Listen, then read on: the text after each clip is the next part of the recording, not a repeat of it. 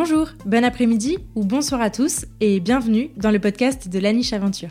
Je suis Claire et je suis ravie de vous retrouver pour un tout nouvel épisode du podcast. Dans la vie, je suis éducatrice comportementaliste canin et créatrice de contenu sur Internet et ma mission, c'est d'aider un maximum de monde à comprendre son chien. Toutes les deux semaines, je vous partage mes conversations avec des personnes passionnées autour des divers sujets du monde canin. Mes invités viennent raconter à mon micro les expériences et aventures qu'ils ont vécues avec leurs chiens, leurs réussites, leurs plus beaux moments, mais aussi leurs difficultés et les leçons qu'ils en ont tirées. Juste avant de lancer cet épisode, je vous invite, si ce n'est pas déjà fait, à me soutenir financièrement sur Tipeee si vous le souhaitez, ou plus simplement à vous abonner et à laisser 5 étoiles et un commentaire sympa sur l'émission dans votre appli de podcast préféré. Votre soutien m'aide énormément à faire connaître mon travail au plus grand nombre et je vous en remercie. Pour encore plus de découvertes, de conseils et d'inspiration, je vous invite aussi à vous abonner à ma newsletter en barre d'infos de cet épisode. Et je suis ravie de vous partager aujourd'hui ma conversation avec Anaïs Detout. Anaïs est consultante en comportement canin et spécialisée en anxiété de séparation. Dans cette deuxième discussion ensemble, Anaïs ouvre le bal d'une petite série d'interviews sur le chiot en nous parlant de l'apprentissage de la solitude. De l'origine et des fondements de cet apprentissage à l'importance d'accompagner globalement le chiot dans sa socialisation, le tout agrémenté de conseils hyper concrets, Anaïs nous délivre presque une véritable masterclass sur le sujet. Alors que vous soyez déjà humain d'un chien ou que vous vous apprêtiez à le devenir, cet épisode est pour vous. Mais je ne vous en dis pas plus et je vous invite tout de suite à rejoindre ma conversation avec Anaïs. Salut Anaïs Salut Claire Je suis ravie de te réaccueillir sur le podcast pour un nouvel épisode avec toi. Et oui, pour le deuxième épisode, en tout cas c'est super sympa de me réaccueillir ici avec la petite Sioban. Yes. C'était sa première interview. La star. Oui. Euh, du coup, est-ce que tu peux te représenter rapidement? On fera un aller-retour euh, sur, euh, sur le, premier épisode qu'on a enregistré ensemble. Ouais, voilà. Donc moi, c'est Anaïs de Tout. Je suis consultante en comportement canin spécialisée en anxiété de séparation. Donc je traite que cette problématique et tout ce qu'elle englobe parce qu'elle englobe pas mal de choses. Et donc voilà, on a déjà fait un premier épisode sur ce thème-là. Donc si vous voulez plus d'infos sur le problème global allez déjà écouter l'autre parce que peut-être qu'on va pas tout redévelopper aujourd'hui. Ouais, exactement. Puis du coup, sur toute ta partie présentation, euh, oui, voilà. Mocha, tout ça, euh, n'hésitez pas à aller l'écouter, ça vaut vraiment le détour. Donc, je vous mettrai le, lien en barre d'infos euh, du coup de, l'épisode, vous pourrez le retrouver. du coup, aujourd'hui, on va parler spécifiquement du chiot et de l'apprentissage de la, solitude chez le chiot, qui est un, gros sujet pour beaucoup de gens. donc, l'idée, c'était de, reprendre un peu ce sujet-là. À pour toi, c'est pourquoi est-ce que c'est est-ce que c'est un apprentissage fondamental et pourquoi c'en serait un? Eh ben ouais, carrément, c'est carrément un, apprentissage fondamental, mais qui est un grand oublié en fait, parce qu'on pense que le chiot sait rester seul euh, naturellement, quoi. Ouais. Et en fait, on l'oublie et on met en avant tout ce qui va être donc la socia. Donc tout ça, c'est hyper intéressant et c'est hyper important. Et de toute façon, ce sera lié aussi avec la solitude. Mais on oublie de faire une exposition progressive à la solitude on oublie en fait de s'adapter au chiot. Et on attend un peu trop à ce que le chiot s'adapte euh, à nos vies euh, qui vont parfois un peu trop vite euh, pour son rythme à l'âge où ils arrivent dans nos foyers quoi. Parce qu'à 2-3 mois mais c'est normal qu'un chiot ne sache pas rester seul en fait. Il faut les accompagner pour qu'ils puissent apprivoiser la solitude de manière plus sereine. Mais ça prend du temps et, c'est un apprentissage fondamental parce que c'est compliqué après de, vivre avec un chien qui ne sait pas rester seul. Parce que, euh, juste parce qu'on l'a exposé à des expériences euh, un peu traumatisantes ou des absences trop longues sans avoir fait de travail préalable euh, avant ça, quoi. C'est dommage, c'est dommage. Ouais, carrément. La prévention est facile, donc autant en profiter, quoi. Yes. Du coup, cet épisode, il sortira après une, une série d'épisodes sur le show spécifiquement. Euh, donc j'ai tenu à mettre dans cette série de chiots euh, l'apprentissage de la solitude parce qu'effectivement euh, c'est un sujet mm. hyper hyper important qu'on sous-estime un peu comme tu disais en faisant primer le allez il faut tout lui montrer montrons-lui toute la vie toute la vie on a deux mois devant nous uniquement et après ça s'arrête donc donc voilà l'apprentissage de la solitude ça en fait vraiment partie et donc on aura compris mais on va y revenir que le chiot il est pas c'est pas une page blanche qui est censée bah, pouvoir voilà s'adapter à tout ce qu'on lui propose dès qu'il arrive est-ce que tu peux nous en parler un peu de ça? Est-ce qu'il y a déjà un terrain génétique, je crois qu'on en avait parlé dans le premier épisode, à la sensibilité en tout cas au fait de pouvoir rester seul ou pas? Ouais. Bah, en fait, déjà, c'est normal qu'un chiot sache pas rester seul à deux ou trois mois. En fait, c'est tout à fait normal à cet âge-là. Et à côté de ça, il y a des chiots qui vont quand même venir avec une sensibilité qui peut être accrue à la solitude à cause de différents facteurs. Donc il y a, comme tu dis, la prédisposition génétique.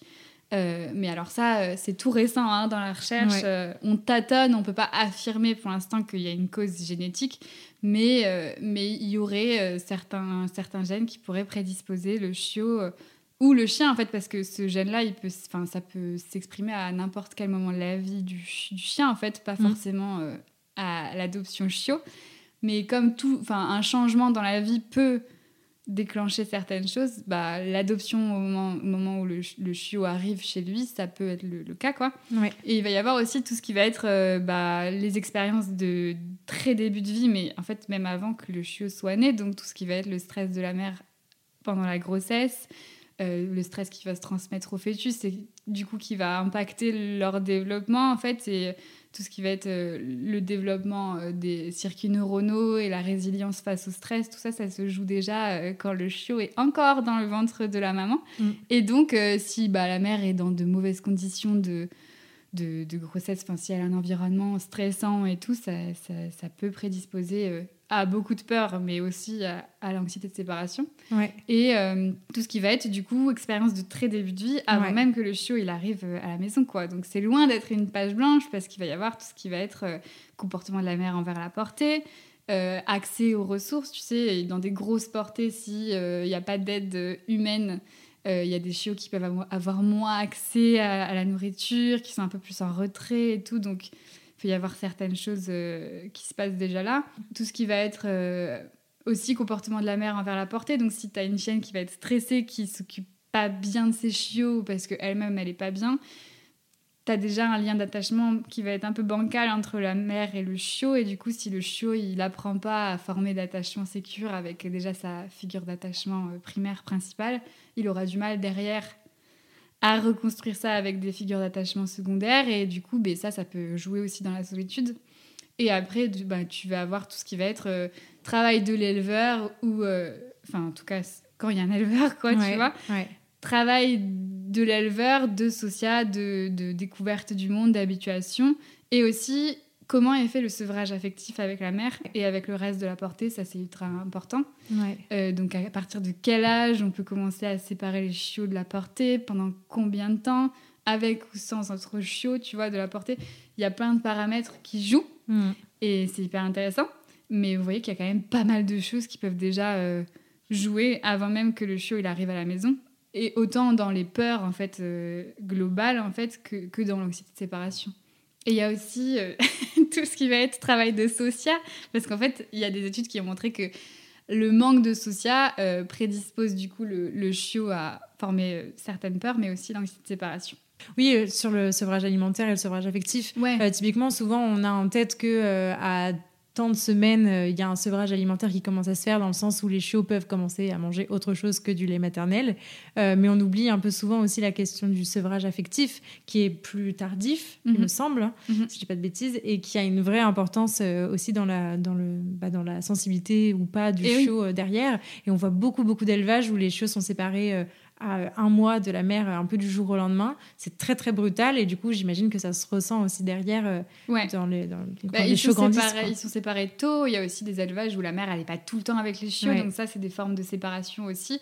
En fait, toute forme d'exposition à la solitude ou à la séparation, elle se joue déjà euh, entre la mère et les chiots. Et ça, ça doit être géré euh, par l'éleveur en fait. Mm. Au final, les bons éleveurs font font quand même gaffe à ça, quoi. Et dans les élevages plus industriels où ils placent les chiots hyper tôt, euh, forcément, tu pars déjà sur, euh, sur, euh, sur un, développement un peu bancal, quoi. Et surtout, le sevrage affectif, il, dépend aussi de l'individu.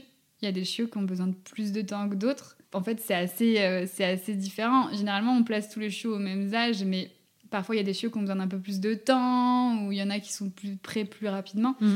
Euh, et, respecter ça aussi, parfois ça peut être intéressant, mais si l'éleveur il comble un peu en faisant un bon travail, ça, ça prédispose déjà le chiot à être plus à l'aise avec ça et en tout cas à, présenter des comportements normaux et pas une sursensibilité euh, à la séparation. quoi. Ouais.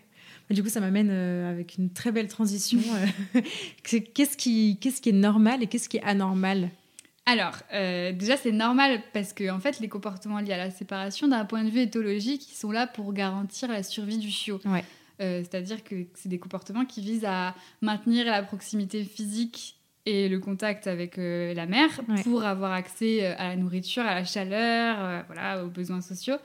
Et ça vise aussi à, à prévenir la prédation parce qu'en gros, euh, bah, ça permet à la mère de savoir euh, aussi euh, s'il y a des soucis là-dessus et de revenir. sont quoi. en danger. Voilà, on parle dans un milieu naturel, Ouais, entre guillemets, ouais, quoi. ouais. Mais du coup, ils ont gardé ça et, Ouais. et ça- Donc, en gros, concrètement, si le chiot se sent en danger, il crie pour appeler sa mère. Voilà, c'est ça. ça, chez tous les mammifères, en fait, je pense. hein. Après, je suis pas spécialiste, mais donc euh, c'est quand même, il faut quand même l'avoir en tête que c'est normal Mm. et que ces comportements-là, en fait, ils restent quand même une bonne partie du début de vie du chiot une fois qu'il est arrivé à la maison. euh, voilà, et ça, c'est ok. Après, c'est quand tu vas commencer à exposer le chiot à la solitude que tu vas aussi voir euh, la différence entre ce qui est normal et ce qui est anormal Ouais. un chiot qui, euh, les premières semaines d'adoption, aime pas quand tu sors du champ de vision, aime pas même dormir seul la nuit ou ne sait pas rester seul, c'est Mm. normal en fait. Ouais. Parce que c'est aussi lié à la sécurisation du chiot dans l'environnement, dans ses attachements. Il faut quand même qu'il atterrisse, quoi, le pauvre petit. Il débarque euh, dans un endroit complètement inconnu et puis nous, on veut qu'en une semaine, il puisse rester 8 heures à la maison, euh, tu vois. Enfin, c'est des bébés, quoi. Faut, on oublie, il faut on quand oublie même un se peu dire que ça. voilà et à 2-3 mois il il y a beaucoup de chiots qui n'ont pas en fait cette maturité je Mhm. sais pas si c'est le mot mais cette capacité et les compétences de vie qui sont des prérequis à la gestion de la solitude c'est-à-dire euh, savoir euh, se poser savoir euh, être résilient face au stress savoir monter un peu et puis redescendre tout seul ça c'est pas évident savoir gérer aussi son corps tu vois c'est des trucs un peu bêtes mais c'est hyper important si tu Ouais. sais pas où te poser ou une fois que tu t'actives t'arrives Mm. pas à redescendre euh, ce qui- ce qu'on voit quand même assez souvent chez les chiots tu vois Ouais, donc ouais. la elle dort sur les genoux de Claire tu vois qu'elle a quand même besoin que tu la guides Ouais. à se poser pour euh, que ça devienne un, un réflexe un peu autonome.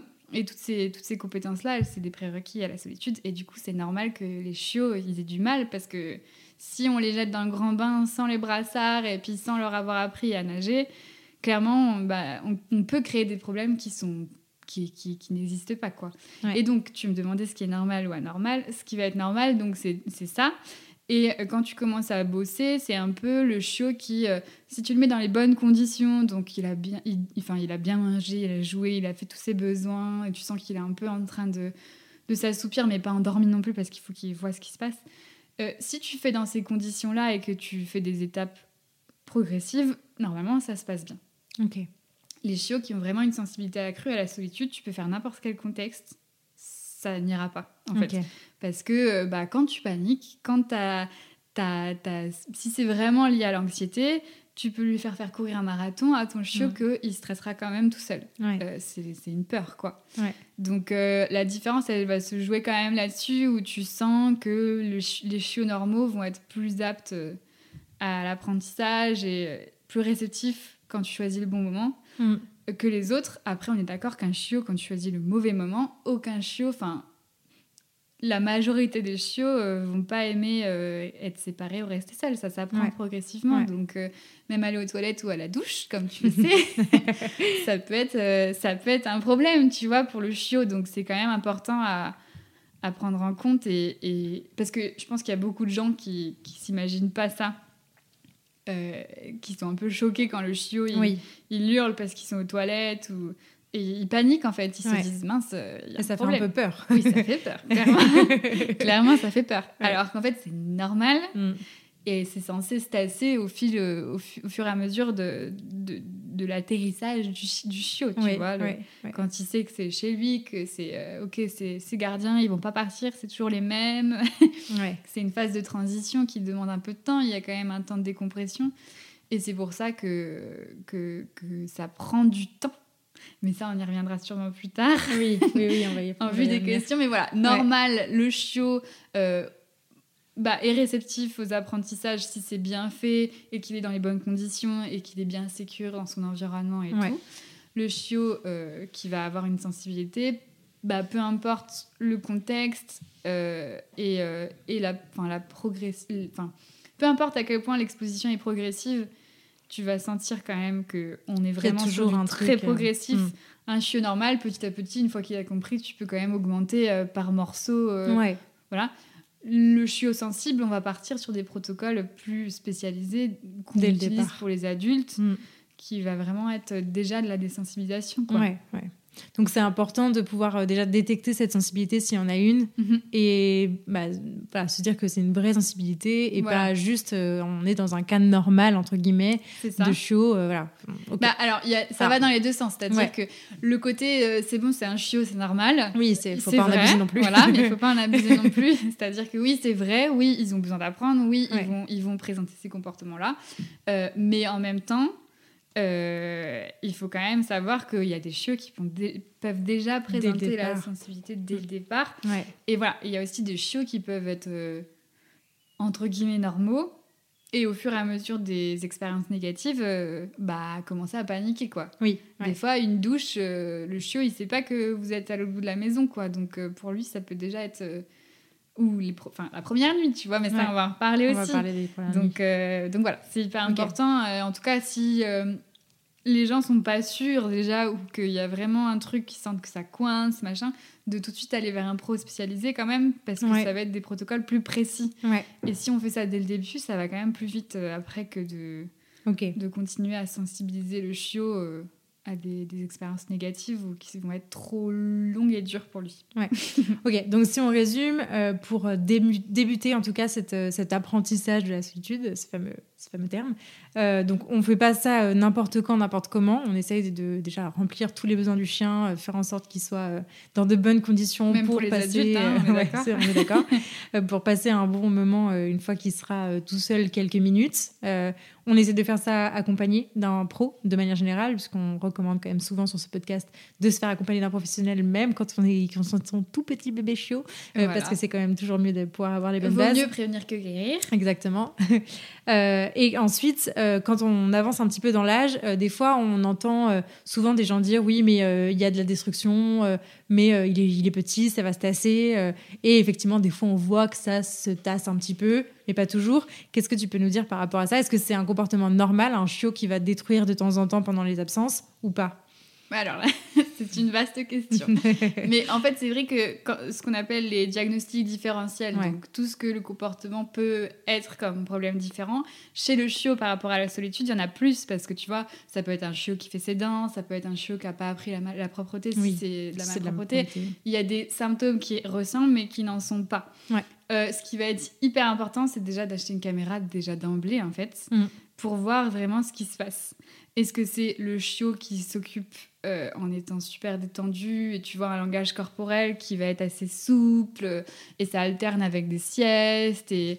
ou est-ce que c'est un chiot qui est en train de, de décharger parce que c'est trop pour lui? Ouais. il y a quand même une différence dans la, dans la, la motivation et- Ouais. et, et l'émotion de fond, quoi.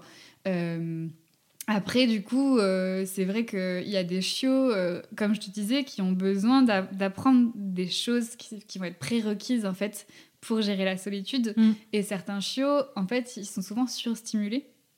Ouais. On leur fait faire plein de choses, voir plein de choses. En fait, ils savent plus s'arrêter. Euh, et du coup, cette surstimulation-là, elle crée une forme de stress. Et après, le chiot va vite aller redécharger sur plein de trucs, détruire plein de trucs et tout. Et du coup, ça s'exprime pareil pendant les absences, mais c'est pas tellement un problème lié à la solitude, c'est plutôt bah, qu'il faut apaiser le chien euh, Ouais. Le globalement. n'a pas encore appris à se poser, à aller se, repo- Et il y a des chiots qui ont reposer. besoin de plus de temps que d'autres pour Ouais. apprendre ça, en fait, Ouais. et c'est OK. Mm. Et, et c'est vrai que c'est souvent euh, nécessaire pour savoir rester seul derrière et faire les choses dans le bon sens. Des fois, ça fait qu'on s'épuise un peu moins d'accepter, tu vois, de te dire, bah, ok, donc vu le profil de ce chiot, tu vois, enfin, souvent chez des races un peu actives, On vice personne. voilà. Non, les, les jacks, ouais, ou, tu vois, on voit souvent ça chez les bergers, où Ouais. ils, vont, ils vont vraiment avoir un seuil de réactivité émotionnelle hyper bas, Mm. encore plus petit, et ils ont ultra besoin euh, d'apprendre à gérer ça. Ouais. Et c'est hyper important pour la solitude. Et, euh, et la surstimulation, euh, elle ressemble, enfin, elle est différente pour chaque chiot. Il y a des chiots, ils sont surstimulés par une mouche qui vole dans, dans la maison, tu vois. Et il y a des chiots, ils sont quand même beaucoup plus résilients. Enfin, ça dépend aussi de l'individu, de la race, de machin, de plein de trucs. Mais euh, observez votre chien, apprenez à le connaître, apprenez à savoir ce qui se passe, apprenez à lire son langage corporel, ça c'est hyper important. Ouais. Mettez une caméra, regardez, est-ce que c'est de la destruction de je, je détruis parce que euh, je m'ennuie, machin, euh, ou pas. Après, moi, généralement, si on gère bien le contexte et qu'on fait pas des absences trop longues, Mm. il n'y a pas de raison que le chiot il s'ennuie et qu'il ait besoin de détruire. Tu vois ce que je veux Ouais, dire? ouais. Si tu veux, moi j'aime bien utiliser les moments de relaxation pour bosser la solitude parce qu'après, la solitude, quand le gardien part, bah, c'est l'heure de la sieste. Quoi. Ouais, Et ça, ouais. c'est hyper cool. Ouais. Parce que, D'associer ce moment à de la- du repos, de la relaxation. parce que après, quand le gardien vient, bah, on fait plein de choses. Et du coup, après, tu as un déficit de sommeil. Et ça, ça joue sur la solitude aussi et Mm. sur la gestion du stress. Et donc, ça fait un cercle vicieux. Donc, vraiment apprendre au chiot à, à se poser. Mm. Et généralement, de toute façon, quand tu fais tes absences, tu essayes quand même de créer un environnement euh, puppy-proof, quoi. Ouais. Donc, il n'est pas censé avoir 50 000 trucs à- qui traînent et tout. Euh, T'as as souvent aussi le conseil de euh, bah, laisser des trucs, euh, des jouets, des machins. Alors ça, c'est intéressant aussi parce Ouais. que ouais, il n'y a rien de mal à laisser des jouets. Par contre, euh, enfin moi, je, je, je le, je le conseille pas avant de connaître la sensibilité du chiot. C'est-à-dire que soyez sûr que les kongs fassent pas office de diversion Ouais. Euh, que le chiot il soit bien en, en train d'observer et de comprendre ce qui se passe. Parce que si tu mets un kong et que ton chiot il lèche, il lèche, il lèche, il lèche, mais que tu te dis bon bah c'est ok, tu Et vois. quand il relève la tête, il n'y a plus personne. Ouais, ou alors d'un coup, parce que ça m'est déjà arrivé, il touche plus à ses kongs et il Ouais. hurle dès que tu pars, c'est qu'il y a eu un truc manquant. Et en fait, je trouve ça super intéressant aussi de d'enlever les, les, les jouets Ouais. et juste d'apprendre au chiot, mais même dans la sociale, hein, je pense que tu en auras parlé, Ouais. d'apprendre au chiot à juste se poser et observer ce qui se passe autour de lui sans forcément interagir, sans forcément bouger, tu vois. Mm. Donc tout ce qui va être désensibilisation au mouvement en intérieur, c'est hyper intéressant. Parce que ça, en plus, ça donne des compétences de vie plus globales, tu vois, ça Ouais. travaille le relax, ça travaille le côté Le euh, calme. Le... rester posé, regarder ce qui se passe sans chercher à suivre ou à bouger et tout.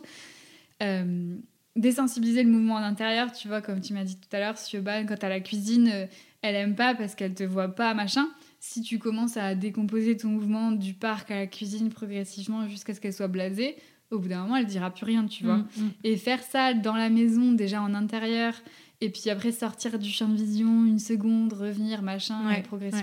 C'est hyper intéressant, c'est déjà du travail de la solitude. Ouais. Et, euh, et c'est aussi un travail plus global sur euh, la gestion de son corps, euh, tu vois, gérer son énergie, savoir regarder face à des choses en mouvement. Tu vois, c'est assez cool quand même. C'est un peu une pierre de coups, c'est un peu un carrément. Mm. la désensibilisation au mouvement sans objet de- de- d'occupation, sans jouer, sans machin, c'est cool. Parce Ouais. qu'en plus, ça nous force à nous caler sur le rythme du chiot, Ouais. qui est souvent pas le nôtre. Ouais. Alors que quand on met des jouets, on a tendance à aller un peu vite, parce que le chiot, il fait quelque chose. Tu vois ça. Après, Bah, les jouets, c'est cool. C'est cool quand même, tu vois, si tu peux pas aller te doucher et que t'as pas possibilité de faire autrement, tu mets un Kong et puis t'es es content. Au moins, euh, le chiot, euh, bah, ça, ça garantit pas qu'il soit 100% zen, Mm. on est d'accord, mais au moins, bah, il fait un truc cool, euh, voilà. Mais, mais c'est vrai que quand on parle d'autonomie, Mm. c'est pas juste le chien qui bouffe un Kong à côté Ouais. du canapé euh, sans que tu interagisses avec lui, tu vois. Ouais. C'est vraiment savoir euh, observer, savoir prendre les bonnes décisions, savoir euh, prendre confiance en lui dans sa propre gestion émotionnelle, sa propre. Enfin, il sait que il sait quoi faire parce qu'on le met jamais en situation de difficulté. Alors que si on le met en situation de difficulté et qu'on l'ignore pour qu'il apprenne à gérer, voilà. Après, en fait, enfin ça, ça, ça reste à prendre avec des pincettes. hein. Il y a plein de situations différentes, mais c'est mieux d'apprendre au chiot à faire les bonnes choses Mm. en l'exposant à des choses assez faciles pour lui, Ouais. pour lui apprendre euh, de plein de compétences de vie, que de le mettre euh, dans la situation merdique et après l'ignorer. Ouais. Ça peut marcher, mais du coup, bah, ça se généralise moins, quoi. C'est la question que j'allais te poser. Faut-il laisser pleurer son chiot? Ok. Bah, Question qu'on nous euh, pose énormément, hyper souvent. Par rapport à la solitude, tu veux Ouais. dire? Parce qu'il y a des chiots qui pleurent quand même pour un oui, pour un non. Oui. euh, c'est encore autre chose euh, en fonction des individus. euh, dans le sens où il y a des races qui vont être plus vocales que d'autres, Bien quand sûr. même, des individus aussi. Mm. Tu sais reconnaître quand c'est un chouinement de mm, et J'ai un besoin chouinement de là par contre euh, non, Ouais. ça va pas du tout. Ouais. Donc non, il faut pas laisser pleurer son chiot Ouais. parce que c'est vrai que bah généralement on arrive, on va chercher le chiot la première nuit, bah qu'est-ce qu'on fait? Mais Ouais. juste dormir avec le chiot. Enfin, je pense il devrait même enfin, il devrait pas y avoir de de, de questions par rapport à ça en Mm. fait parce que le chiot il débarque, il connaît rien du tout. Euh, si vous voulez pas qu'il dorme dans la chambre, c'est ok. Dans ce cas, dormez dans le salon ou alors petit à petit vous éloignez le panier. Enfin, il y a plein de solutions quoi Ouais. Mais laissez-le quand même atterrir et euh, parce que oui c'est lié à la gestion de la solitude globale les premières nuits parce que si le chiot il vit des, des premières expériences liées à la solitude négative dans cet environnement après il fait l'association dans cet environnement. Quand je suis tout seul c'est pas safe.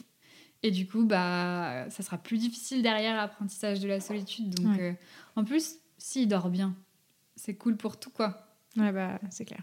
le sommeil, c'est ultra important. euh, donc, euh, non, il faut pas laisser pleurer le chiot. Il faut anticiper, mettre le chiot dans des conditions de réussite pour qu'il soit en mesure d'apprendre et après augmenter la difficulté progressivement.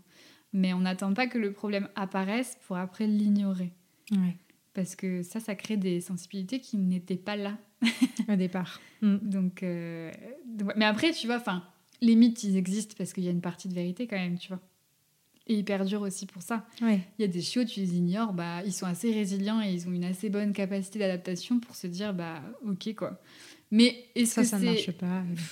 est-ce que c'est durable, en fait, euh, sur le long terme et puis pour bosser toutes les autres compétences Mm. de vie et pour Mm. faire du chiot à un individu euh, bien équilibré et bien dans ses pattes, je suis pas sûre, Ouais. Ouais. tu vois, donc... euh, Ah oui, ça veut dire qu'on le pousse à être dans une émotion qui est quand même assez négative et assez, euh, Ouais, voilà. euh, assez néfaste en tout cas. euh, Après, il y, a- y y un juste milieu dans Ouais. le sens où parfois, bah oui, être exposé à des micro-doses de- d'émotions euh, pas forcément ultra cool, ça permet aussi de créer une forme de résilience, mais il faut quand même euh, pas. Enfin, faut doser quoi. C'est ouais, c'est ça. C'est à prendre avec des pincettes quand même. C'est à prendre avec des pincettes. Faut pas prendre le truc Ouais. à la lettre en mode ok, bah on le laisse hurler. Euh, non, pas du tout.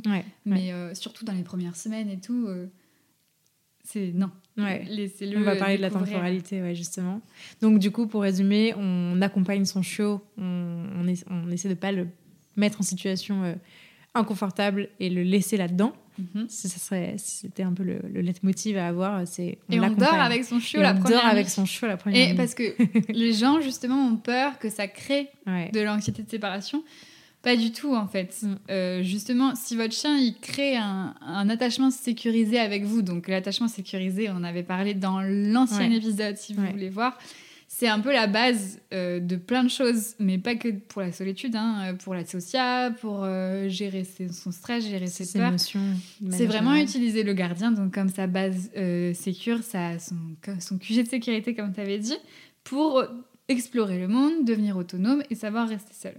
Et construire un attachement sécure, c'est vraiment savoir que le gardien, il est là, en backup dans les situations Ouais. compliquées, et que du coup, on l'apprend à gérer, et que petit à petit, on se fond dans le décor, quoi. En fait, c'est ça, rendre un chien autonome, c'est pas... euh, Enfin, c'est pas. euh, je, je sais pas d'ailleurs ce qu'on dit d'habitude pour rendre un chien autonome, mais si, c'est pas l'indépendance, c'est ça que je voulais dire. Ouais.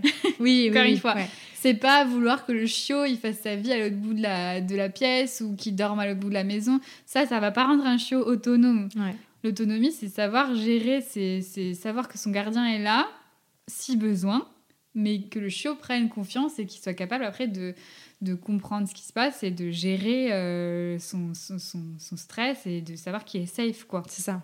Donc accompagner son chiot, pour reprendre un peu les termes euh, qu'on entend souvent euh, d'hyperattachement, Ah oui. euh, accompagner son chiot, ça va pas mener à l'hyperattachement, ça va tout.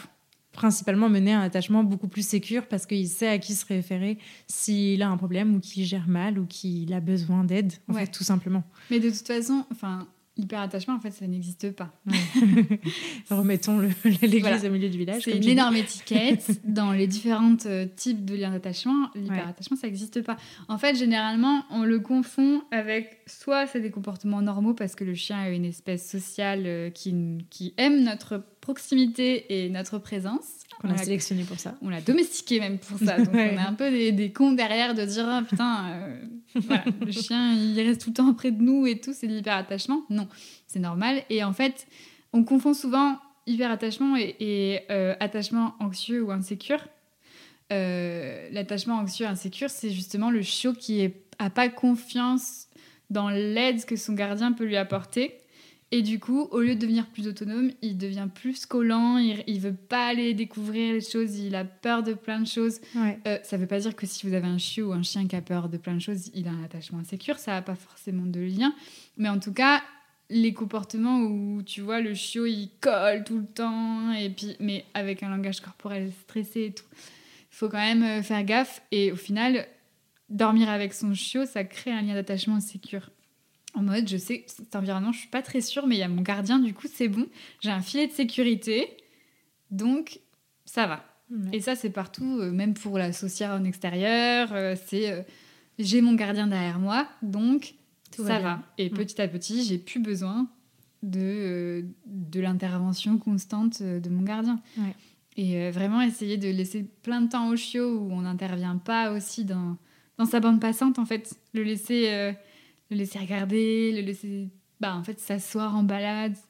Observer. Tout ça, ça joue pour la solitude. C'est pour ça que j'en parle, tu vois, parce qu'on Ouais. va pas faire un, un podcast sur la socia, mais ça, une bonne socia où on transmet les bonnes compétences de vie au chiot, ça joue énormément pour la solitude. De toute façon, tout est lié. Mm. Donc, euh, donc voilà, c'est c'est ce que tu disais, observer, analyser, euh, faire des choix, Ouais. Tu vois, savoir euh, se poser aussi euh, dans des endroits un peu plus stimulants. Donc euh, en extérieur, ça peut être sympa. Et ben ça va vraiment aider pour la solitude. Trop cool. Euh, ça me fait partir sur mille, mille questions différentes. Mais du coup, pour rester sur cette temporalité là dont on a commencé un petit peu à parler, euh, on voit beaucoup. Alors maintenant, j'espère, j'imagine, je, je le croise de moins en moins quand même par rapport à il y a quelques années où on l'entendait plus systématiquement. Mais en tout cas, c'est un message que moi j'essaie de beaucoup de faire passer là avec euh, mon expérience avec Subban, c'est de prendre son temps et de prendre son temps pour tout et notamment bah, pour euh, apprendre la solitude. Tu parlais un peu de, de, décompression, d'atterrissage du chiot dans sa nouvelle vie. Est-ce que tu pourrais nous en parler? Est-ce que selon toi, il faut prendre un congé quand euh, d'une semaine ou de plusieurs semaines quand son chiot arrive et pourquoi c'est important? Ouais. Bah, c'est important parce que, bah, comme tu dis, il a besoin d'une phase où en fait on fait pas grand chose, mais juste on apprend à observer le nouvel environnement, Ouais. la nouvelle routine, les nouvelles personnes, les nouveaux animaux s'il y en a, les lieux de balade, le jardin, le machin, enfin tu vois. Et euh, c'est important parce que si on part directement en disant on prend le week-end et puis le lundi on part au travail, Mm. sans solution de garde, c'est quand même risqué pas mal de choses. Euh, dans le sens où, euh, du coup, si c'est trop long et que le chiot il, il, il gère pas, il peut développer euh, une forme de traumatisme lié à la solitude Ouais. ou à la séparation en fonction des chiens. Donc il faut quand même faire gaffe à ça. Et, et, et prendre le temps, c'est aussi. En fait, il y a une forme d'acceptation d'en prendre le temps, tu vois, genre. Ouais. De lâcher prise. Toi, tu disais, tu avais ton programme et tout, et au final, bah, tu t'es dit, il y a d'autres priorités. Et c'est vrai. Et aussi, prendre le temps dans le sens où tu acceptes que ton chiot, et bah, il sache pas forcément rester seul et que c'est ok, que c'est peut-être. euh, Enfin, c'est normal, quoi. Ouais. C'est aussi important dans- pour prévoir après les premières semaines et tout, se dire que, bah. On va faire comme si le chiot il savait pas rester seul, comme ça au moins on a les solutions de backup. Ouais. Et si ça se passe bien, au moins on a des bonnes surprises et voilà. Mais vaut mieux le faire dans le sens là. Ouais. Parfois se préparer au pire, c'est ça rend ça nous stresse, mais en même temps bah ça fait qu'on est préparé au moins, tu vois. Donc euh, c'est plutôt cool. Et puis tu vois prendre des congés, c'est pas forcément ne pas travailler pendant deux semaines, c'est Mhm. aussi euh, bah, comme on parlera peut-être après. euh, Prendre des, des petites heures, euh, essayer de trouver des, des gens de confiance, même si c'est difficile de faire garder son chiot. N'est-ce N'est-ce Mais pas, n'est-ce pas juste par rapport à ça, je voulais rappeler, enfin, ajouter un truc, c'est c'est intéressant quand même de, pas forcément euh, dans les premiers jours, tu vois, mais de faire en sorte que le chiot il puisse multiplier ses figures Ouais. d'attachement pour euh, se dire que sa vie ne dépend pas d'une seule personne, parce que quand c'est la même personne qui fait tout, le chiot après, bah, sa survie dépend de cette personne. Si cette personne n'est pas là, il, il, il peut paniquer, quoi, Ouais, tu vois. Et là, c'est c'est comme ça qu'on se retrouve avec un chiot qu'on n'arrive pas à, à faire garder. Mais après, ça, ça dépend aussi de justement la, le, la, la qualité des liens d'attachement qu'il avait, qu'il avait réussi à, à former au début de sa vie. Parce que s'il n'a pas appris à former des liens d'attachement de qualité, il a du mal après à diversifier ses figures d'attachement. Tu Ouais, vois ouais. Donc, euh, c'est aussi lié à l'attachement sécure. S'il fait un attachement sécure avec sa figure principale, il a plus de chances après de. De faire avec d'autres personnes. Mais je répète quand même, c'est pas parce que votre chien ne peut pas être gardé qu'il n'a pas un attachement sécurisé avec vous. voilà. Il y a plein d'autres raisons, mais Ouais. on ne peut pas tout faire aujourd'hui. Ouais, non, c'est complexe. C'est complexe, mais c'est intéressant parce que justement, le, euh, on, on- on reboucle là sur plein, de, sur plein de choses à chaque fois, mais ça, ça souligne à quel point le sujet est, euh, est, est fondamental en fait. Ça, ça reprend ma question, de, ma question initiale de pourquoi c'était c'est aussi important de, bah, de bien mener cet apprentissage-là, de prendre le temps pour le faire. Euh, je, je pense de se faire accompagner pour le faire parce que quand même c'est Ouais. important. Et puis quand on a Euh, la tête dans le pâté, comme tu ouais. peux voir, euh, on n'interprète pas les choses. euh, on est un peu fatigué, ça fatigue d'avoir un chiot. Oui. On est, il y a les émotions qui s'en mêlent, euh, donc euh, avoir un regard neutre extérieur. euh, si on ne sait pas à quoi s'attendre, en tout cas, si on n'arrive pas à voir ce qui est normal ou pas Mm. normal, euh, ben, autant se faire accompagner. euh, ce sera plus euh, plus plus plus sécure. Ouais, c'est clair, c'est clair. Euh, ok, et du coup, pour revenir à cette, euh, cette histoire de la temporalité et de cette zone de décompression, euh, un peu d'atterrissage du chiot dans sa nouvelle vie, euh, qu'est-ce que tu conseillerais, euh, je sais pas, en termes de semaines de congé, enfin concrètement, euh, qu'est-ce qu'on peut conseiller aux gens là-dessus? En termes de durée de congé, Ouais, Bah, c'est difficile parce que ça, ça dépend beaucoup du chiot, Ouais. ça dépend de, de où il vient, de quel travail a été fait par son éleveur ou pas, du, Mm. du travail de la personne aussi. Parce que si tu as, quelqu'un qui bosse en bureau 8 heures par jour, euh, c'est différent de toi qui euh, peut bosser des fois chez toi, euh, tu vois. Donc il n'y a pas de réponse euh, cash, mais c'est vrai que deux semaines, c'est pas mal quand même. ouais, Euh, donc, dans les deux semaines, en fonction du show, rien ne t'empêche de commencer déjà à justement à le faire désensibiliser. Oui, et aussi désensibiliser au mouvement. Ouais, ouais. Disparaître par-là derrière des portes. Tu vois, en fait, le, ce qui s'appelle la permanence de l'objet, Oui, c'est. euh, bon, peut-être que. C'est le. on le peut expliquer, oui. oui, voilà, le chiot qui sait pas que si tu disparais du champ de vision, t'as pas disparu tout court, quoi.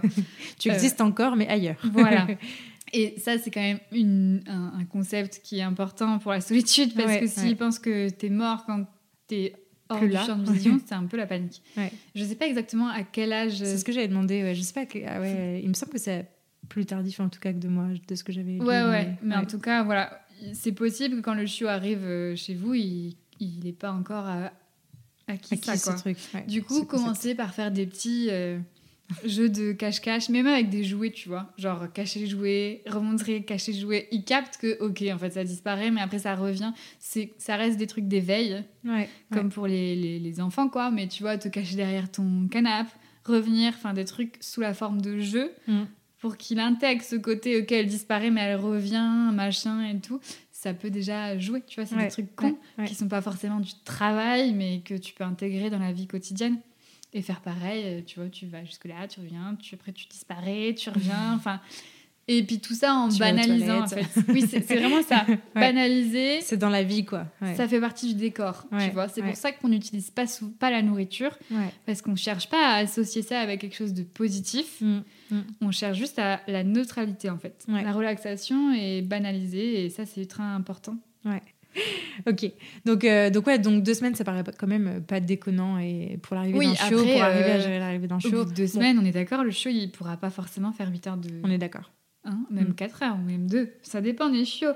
En fait, il faut se préparer, mais en même temps être euh, flexible. Je trouve quand t'as un chiot Ouais. ou un chien, enfin, De manière flexible. faut s'adapter aussi et se dire que bah on a des attentes, mais ça sera pas forcément euh, le cas, quoi. Enfin, ça sera peut-être plus, ça sera peut-être moins. Ouais. Euh, les chiots qui ont aucun problème avec la solitude, c'est quand même des chiots euh, extraordinaires, tu vois. Ouais. Ça arrive hein, qu'il y ait des chiots, pff, ils aillent pioncer et basta quoi. C'est quand même rare et souvent en fait on, on pense que c'est la normalité alors que c'est pas le cas. Mhm. Mais du coup, dans les deux premières semaines, tu peux déjà commencer à faire ça, à euh, tu vois euh, ce qu'on appelle l'exercice la porte ennuyante. Oui, ouais. D'aller plein de fois à la porte. euh. Ouais, mais c'est vraiment décomposé. C'est vraiment et puis en fonction de la sensibilité du chiot, machin. Mais c'est vraiment faire en sorte qu'en fait la porte d'entrée, parce que quand le chiot il arrive, il construit toutes ses associations avec l'environnement. Donc il y a des, des visual cues, enfin des signaux environnementaux, des signaux visuels qui vont être associés à certaines choses. Si la porte d'entrée elle est associée qu'à la sortie au jardin, en balade ou aux absences pour les chiens qui sont déjà exposés, il y a quand même une forme d'anticipation liée à la porte, même si Ouais. elle est positive. Et du coup, bah en fait, tu veux pas non plus créer une anticipation positive parce que sinon le chiot, dès que tu vas passer la porte, il va se dire Oh, on va sortir et dès que tu formes la porte, bah, il va y avoir un, un ascenseur émotionnel qui peut créer une forme de frustration, tu vois. Donc essayer de banaliser le passage de la porte, machin, machin, machin, c'est quand même bien pour que ça fasse partie du décor. C'est quand même une bonne étape aussi pour Mm. débuter le travail et tester euh, derrière euh, des micro-durées de quelques secondes, euh, voir un peu où le chiot en est aussi. Euh, c'est intéressant. Mais c'est vrai que ça peut se commencer euh, en fait dans les premières semaines, ça, tu vois, parce que Ouais. on n'est pas sur des absences, on est vraiment Ouais. sur euh, sur Du travail, Du travail un, peu- préalable, quoi. oui, Ouais, voilà, un peu en intérieur, Mm. tranquillement, quoi. Ok. Ok, cool. Il y a une question qui, que j'entends souvent avec mes clients euh, quand j'accompagne des chiots, qui est euh, à quel moment on fait cette- ces premières absences? Quand est-ce qu'on Mhm. se jette vraiment dans le bain et qu'on passe de, bah voilà, de la porte, euh, le- ce qu'on peut faire dans la maison, etc. euh, Déjà, ce dont on vient de parler, à euh, bah, je pars au travail parce que c'est le jour où je reprends le travail. Euh, comment on gère ces premières absences-là? Est-ce que euh, avant, on a fait, euh, je sais pas, du 20 minutes, du 5 minutes, du 1 heure, du 2 heures. Est-ce qu'on se lance direct dans le 4 heures? Euh, Comment tu conseillerais euh, un peu de, de ce, saut dans le vide là Ben, pour reprendre la vie ouais. normale Encore une fois, ça dépend des chiens, ça dépend ce que tu observes, ça dépend si tu vois qu'il est capable de se réveiller d'un gros dodo et de retourner dormir, ou si une fois qu'il est réveillé, il a un, un problème à retourner se poser. Ça dépend des, des chiots, mais en tout cas, il faut déjà en fait bien tester le seuil de tolérance du chiot. Ouais. C'est hyper important. Une fois que tu peux passer la porte et que le chiot, voilà, il observe tranquille, il s'en fout, machin, euh, tu commences à faire un chrono où tu essayes de vraiment rester dans la zone verte du chiot. hein. Donc on est vraiment sur, euh, sur, euh, sur de, de l'observation calme ou de la neutralité ou de la relaxation. Mm. Et euh, après, tu notes ton seuil, quoi. Imaginons, tu as 5 minutes. Et ben après, là, tu travailles en dessous de 5 minutes pour solidifier les acquis. Et petit à petit, tu peux augmenter par tranche de, ben, en fonction des chiots, euh, tu vois, 2 minutes, 5 minutes. Ça, faut s'adapter à la sensibilité du chiot, tu vois, ça dépend beaucoup de l'individu. Mais euh, une fois que tu as, une heure ou deux heures, mais que tu sais que c'est vraiment consistant, Ouais. c'est ça qui est hyper important. C'est on veut vraiment de la consistance. Je sais pas si ça se traduit en français, de la régularité, Ouais. euh, et pas forcément atteindre euh, des durées rapidement. Ouais. C'est-à-dire qu'on préfère que le chiot, tu puisses mettre ta main à couper, que si tu pars 30 minutes, tout va bien se passer, Mm. que qu'il puisse faire une heure, deux heures euh, parce que c'est un, coup de, un coup de chance, parce qu'il était Là. vraiment fatigué Ouais. et machin, et plus jamais après quoi. Donc, vaut mieux y aller doucement par tranche régulière et être sûr que là c'est acquis, qu'on l'a fait plusieurs fois, machin. Ouais. Au moins, t'es sûr qu'après, quand tu pars et que t'es loin, et bah, le chiot gère et t'as pas besoin de revenir et en Ouais. panique et tout quoi. Ok. Mais euh, voilà, consistance Ouais. sur euh, aller rapidement atteindre des durées longues quoi. Ouais. ouais. Ok. Euh, oui, donc on voit à quel point c'est c'est pas envisageable. Encore une fois, là, quand on parlait de récupérer le chiot le samedi, partir travailler le lundi et le laisser, allez, même 4 heures tout seul, à quel point c'est. J'ai pas envie de dire que c'est pas envisageable, parce que plein de gens l'ont fait. donc ça s'envisage. Mais euh, en, tout- en tout cas, à quel point c'est risqué de faire ça, quoi. Ouais. Mm. Bah, en fait, euh, j'ai envie de te dire, euh, la plupart des gens ont de la chance. Ouais. Et on se rend pas compte de la chance qu'on a parce que le chien est une espèce ultra flexible Ouais. qui s'adapte hyper, ultra bien en fait au Mm. final, Ouais. qui a une capacité de résilience assez impressionnante. Euh, on a de la chance, mais c'est pas le cas de, de, de plein de chiots qui auront besoin de plus de temps. Ouais. Donc euh, moi, quand les gens me disent demain on part 3 heures, euh, enfin c'est c'est c'est c'est- c'est c'est le stress quoi. Ouais, ouais, ouais. Après, il faut pas non plus être parano, mais là, on parle vraiment des débuts de vie du chiot où si ça se passe mal, bah vraiment, après, c'est chiant à rattraper, quoi. Mm, mm. Ouais, non, mais c'est clair. Moi, j'ai beaucoup de, de gens qui me disent bah voilà, euh, notre show est arrivé il y a une semaine, dans, dans tant de jours, euh, on reprend le boulot, euh, faut que ça soit travaillé. Mm. Mais c'est pas possible en fait.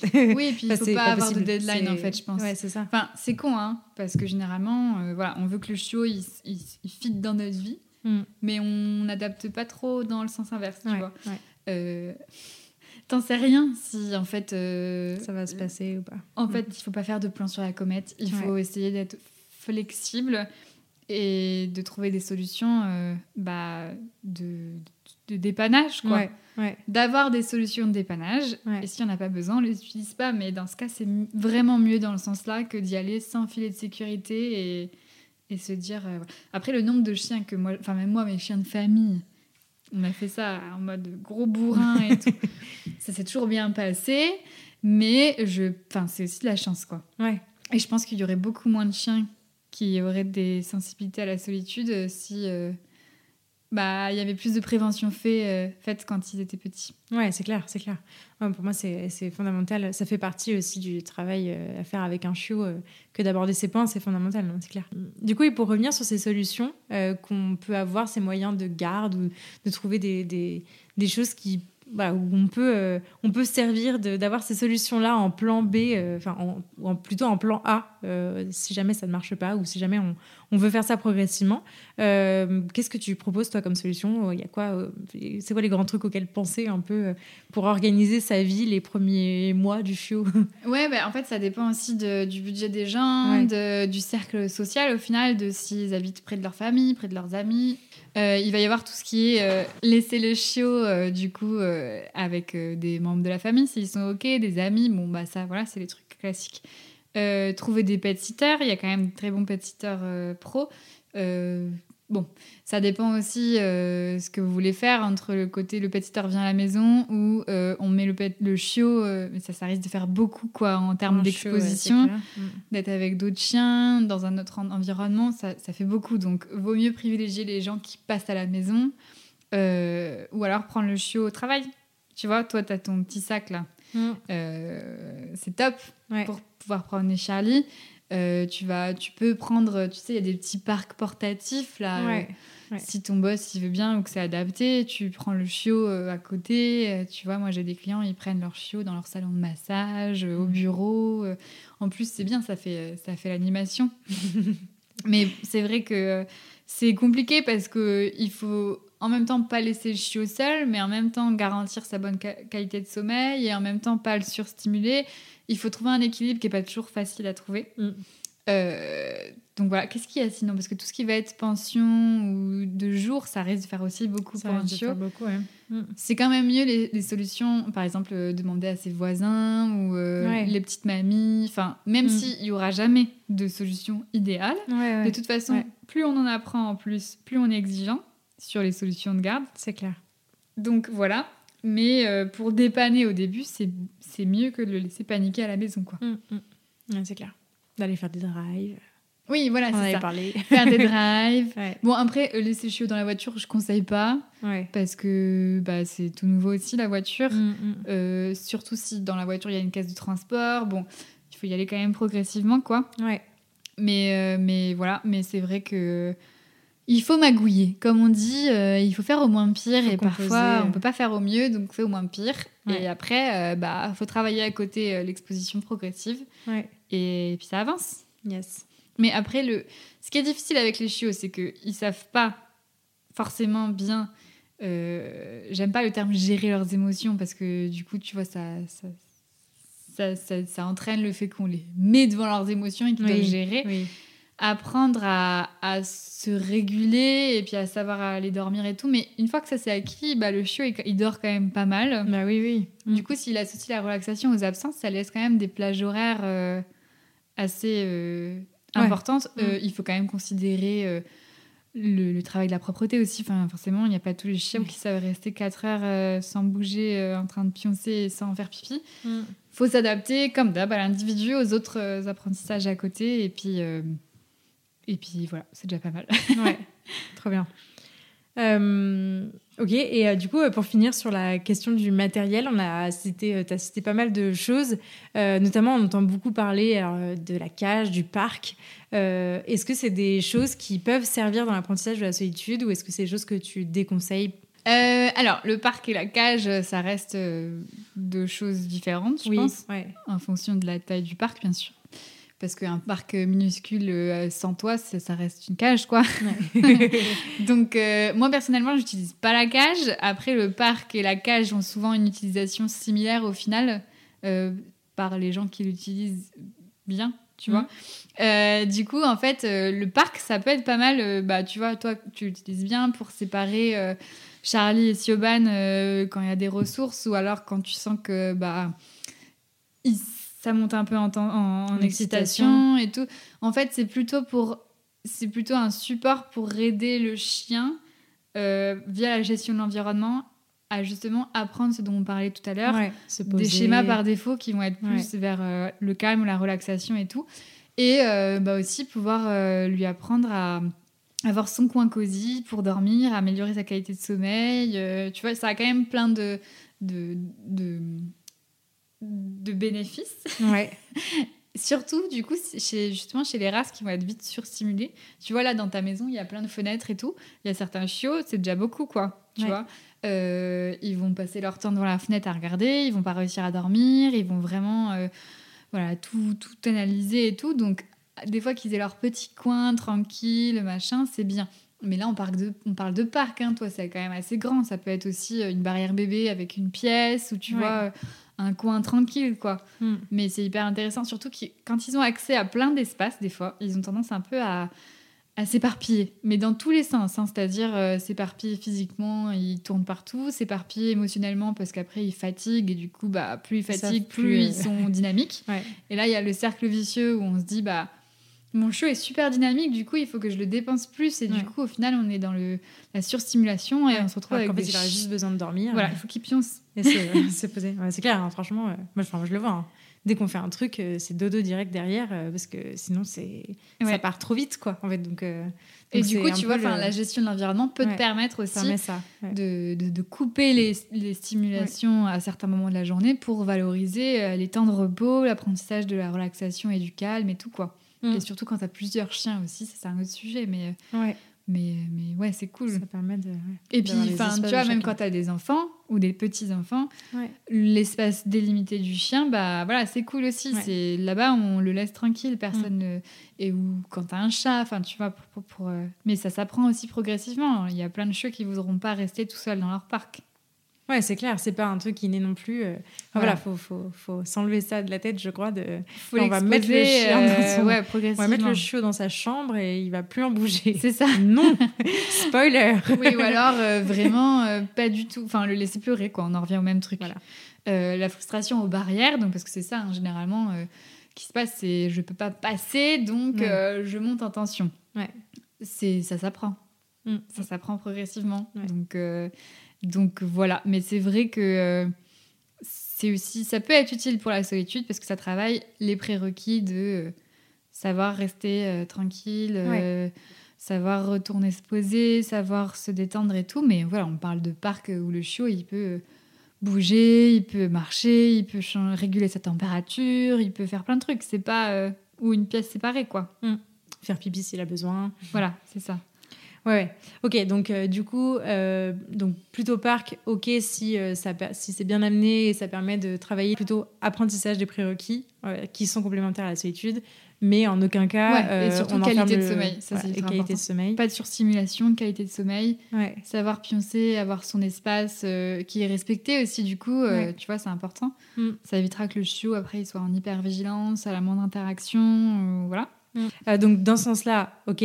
euh, et par contre, on évite euh, le côté, bah, on le met dedans, on laisse pleurer, on attend quoi. Oui, il Ça faut doit pas être, ça doit pas être un. faut pas que ça soit des mauvais enfin un lieu un peu aversif ou une punition quoi Ouais. c'est ouais. pas le chiot s'excite on le met dans son truc et puis ciao bye quoi Mm.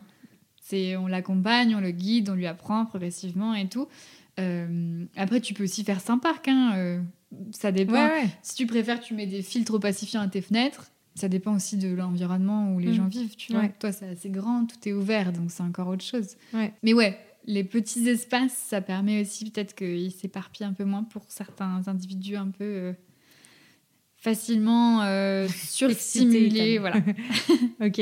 Trop bien. Ah si, et niveau Ouais. matériel du coup, Oui, la caméra. la caméra. Pour les gens qui le savent pas, la caméra de surveillance, c'est pas très cher, ça, ça coûte quand même une trentaine d'euros. Il y a plusieurs caméras qui sont bien, il y a la Xiaomi Home, euh, SViz, Life et Tapo. Parfait. On mettra les liens peut-être. euh, Ouais, ouais. Oui, parce que en- c'est en souvent une question que, qui, qui est posée. Oui, euh, voilà. Mais hyper intéressant à avoir, même pour la Ouais. nuit, même pour ouais, quand vous Même allez quand le vous chien doucher. adulte. en vrai. Enfin, en fait, Ça sert tout le temps, quoi. Ouais. Et, puis, euh, et puis ça apprend aussi à mieux comprendre le chien, je trouve, niveau lecture du langage corporel et tout. Ouais, carrément. Trop bien. Autre chose pour le matériel? Le matériel, euh, si, bah, un bon panier. Ouais. Ah bah oui. Ton poste récent. Hyper important. la qualité du couchage. Ouais. Euh, bien le placer et bien choisir, qui convienne bien au chiot. Euh, bah, Il y en a qui préfèrent dormir en hauteur, par terre, sur du dur, du mou, du machin, avec des rebords ou pas.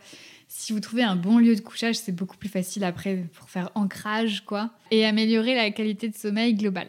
Mais en gros, le principal, c'est d'être proactif, anticiper, Ouais. euh, avoir les solutions de prévu, euh, aller au rythme du chiot, pas faire de plan sur la comète et euh, se rappeler que ça reste normal pour un si petit être de pas savoir rester seul et de pas aimer être séparé du gardien et que du coup bah justement l'accompagner et lui apprendre en le guidant et en restant avec lui ça va le rendre plus autonome que euh, l'ignorer euh, le laisser dans son coin et puis euh, le laisser se débrouiller quoi là on peut créer des problèmes euh, Où il n'y en avait pas. voilà Trop bien. Bah, merci beaucoup pour euh, tous ces précieux conseils. Franchement, c'est un épisode très riche. Trop cool. Euh, on passe à la partie conclusion, ça te, ça te va? Ouais Qu'est-ce que ça t'apporte, toi, de pouvoir, du coup, on n'a pas trop parlé de ton métier dans cet épisode-là, parce qu'on en avait pas mal parlé dans le premier, euh, que je vous invite encore une fois à aller écouter. Euh, du coup, pour te poser la question signature du podcast en version un peu améliorée, euh, qu'est-ce que ça t'apporte, toi, de pouvoir bah, travailler cette problématique liée à la solitude avec tes clients voilà, Qu'est-ce que ça a changé à ta vie et à ta façon de voir les choses? Alors, ce que ça m'apporte, c'est que déjà, en fait, le travail de cette problématique, il est tellement dur et il demande tellement d'investissement que tu rencontres des gens qui sont incroyables euh, parce que juste, ils donnent tout pour leur chien et en fait, ils ont une capacité de... de- de- un sens de la négation qui est com- complètement fou, quoi. Ouais. Et du coup, ça te redonne foi au côté... euh, c'est possible de mieux faire et les gens sont capables, en fait, de, de s'investir à fond, quoi. Euh, et du coup, ça m'a apporté euh, plein de choses. Notamment, bah, tu vois, apprendre à lire le langage corporel du chien. Je pense que c'est une des problématiques où on lit, le- on lit les chiens au millimètre près. Je suis pas sûre qu'on le fasse autant dans d'autres problématiques parce que là, on a vraiment les vidéos. Euh, tout est en direct, on peut zoomer, on peut remettre en arrière, on filme tout en fait. Ouais. Et après, on écrit tout dans les tableaux. Enfin, c'est vraiment ultra précis. Ouais. Ça m'a appris à euh, aussi euh, accompagner les gens, en fait, sans les porter sur mes épaules. Parce que, bah, en fait, tu te rends compte que c'est pas durable. Ouais. Avoir une posture différente aussi. Et ça, ça a été aussi grâce à Livia euh, de Psychopose, Ouais. qui m'a appris plein de trucs. Et bah, du coup, il y a eu un épisode dé- déjà sur l'entretien motivationnel et tout, donc que tu avais fait. Ouais. ouais. Et en fait, changer de posture, ça m'aide globalement euh, pour tout. euh, te dire que bah, t'es es là pour accompagner, mais c'est pas toi qui dois tirer les gens ou porter, quoi. Ouais. Donc ça, c'est assez enrichissant. Et puis, euh, d'un côté euh, technique, euh, bah, c'est hyper précis, c'est hyper rigoureux. Donc, donc maintenant, avec plus d'un an d'expérience que de ça, ça empile quand même. Ouais. Et du coup, tu commences à avoir certaines tendances, tu vois, euh, certains sous-problèmes avec des diagnostics plus précis. Et j'arrive à voir tout ce qui manque à l'état actuel de la recherche. Ouais. Du coup, c'est cool de te dire que, bah, ok, en fait, il y a des choses qu'on sait pas et tu t'en rends compte et tu arrives à mieux affiner te- tes observations et tout. Donc, euh, bah, c'est- pour ça que je fais mon mémoire euh, de recherche euh, là-dessus, quoi. Ouais. Mais il y a plein de choses qu'on sait pas. Donc, c'est pour ça qu'il faut prendre des, des pincettes pour tout. Trop cool. C'est trop intéressant. Trop, trop bien. Bah, merci beaucoup. Est-ce qu'il y a des ressources que tu aimerais partager à nos éditeurs sur ce sujet, par exemple? Euh, ouais, mais carrément, sur le sujet du chiot, il y a carrément un livre complet, complet, en fait, qui est super riche, mais je crois que tu l'avais déjà. C'est celui de Julie Naismith, le Ouais. Puppy euh, Training, euh, Home Alone Training. Ah, je connais pas celui-là. Ok. C'est un livre qui est que sur l'apprentissage de la solitude Ah, chez bien. le chiot. Ok. Il y a tous les plans de travail. Et d'ailleurs, pour même les éducs qui sont pas spécialisés, mais qui euh, veulent bosser l'apprentissage de la solitude avec des chiots, ou même des adultes, parce que c'est assez similaire, euh, il y a plein de choses dedans. Donc, euh, il y a des plans de travail, il y a les tableaux et tout. Il y a à peu près tout ce qu'on a dit là, euh, mais en plus détaillé. Donc ce livre est top hein, parce que c'est vraiment complet. Et après, il y a les, livres plus axés anxiété de séparation où là, c'est un peu plus poussé pour les, chiens ou les chiots qui ont une sensibilité. Donc celui de Julie Smith et celui de Malena de Martini que j'avais déjà dit dans l'autre truc. Et euh, bah, mon blog. Carrément. Tant qu'à faire. Il est super riche. Parce que bah, c'est vrai que tous les livres que je dis là, c'est en anglais. Ils sont Je crois qu'il y en a un qui est traduit en allemand si jamais vous parlez allemand, mais en tout cas, c'est dur de trouver du contenu francophone pour le moment. Ouais. Donc voilà, ouais, c'est déjà pas mal. On attend le tien du coup. pas pour tout de suite. Sans pression. ok. Qu'est-ce que t'aimerais euh, À qui est-ce que tu passerais le micro pour un prochain épisode? Euh, Je passerai le micro à Crowaf parce qu'elle est bientôt certifiée aussi en anxiété de séparation et elle travaille déjà sur la réactivité et du coup elle pourrait nous parler du lien entre les deux problématiques. Et ça c'est assez intéressant parce que les deux problématiques sont hyper liées et un travail global est nécessaire euh, pour résoudre les deux, quoi. Donc euh, pourquoi pas Ok, trop cool, trop bien. Et eh ben je, je prends note. Euh, super. Où est-ce qu'on redirige les auditeurs qui souhaiteraient suivre ton travail? Découvrir Ouais, alors bah, moi je suis plus active sur Instagram, donc ma page Instagram Analyse de tout ou Facebook, et puis mon site analyse de tout.fr. Trop bien. Merci beaucoup Anaïs, c'était passionnant. Mais bah, merci à toi. Merci beaucoup d'être revenue. En plus, quelle chance de faire un podcast en regardant Siobhan dormir. En plus, tu as l'exclusivité. Je me retiens depuis tout à l'heure. tu as l'exclusivité en plus de rencontrer Siobhan. C'est vrai. Une des premières à la rencontrer. Quel honneur. Trop bien. Merci à toi, à bientôt. À bientôt. Merci beaucoup de vous être rejoint à ma conversation avec Anaïs et de l'avoir écouté jusqu'au bout. J'espère que ce nouvel épisode vous a plu et si c'est le cas, je vous invite à en parler autour de vous et à le partager sur les réseaux sociaux en nous taguant Anaïs de tout et la niche aventure. Pour enrichir votre écoute, ne rien rater des prochaines sorties et pourquoi pas vous faire accompagner dans l'éducation de votre chien, n'hésitez pas à visiter mon site, à soutenir mon travail sur Tipeee, à vous abonner à la newsletter et à me rejoindre sur les réseaux sociaux. D'ici là, prenez soin d'eux, prenez soin de vous et je vous dis à la prochaine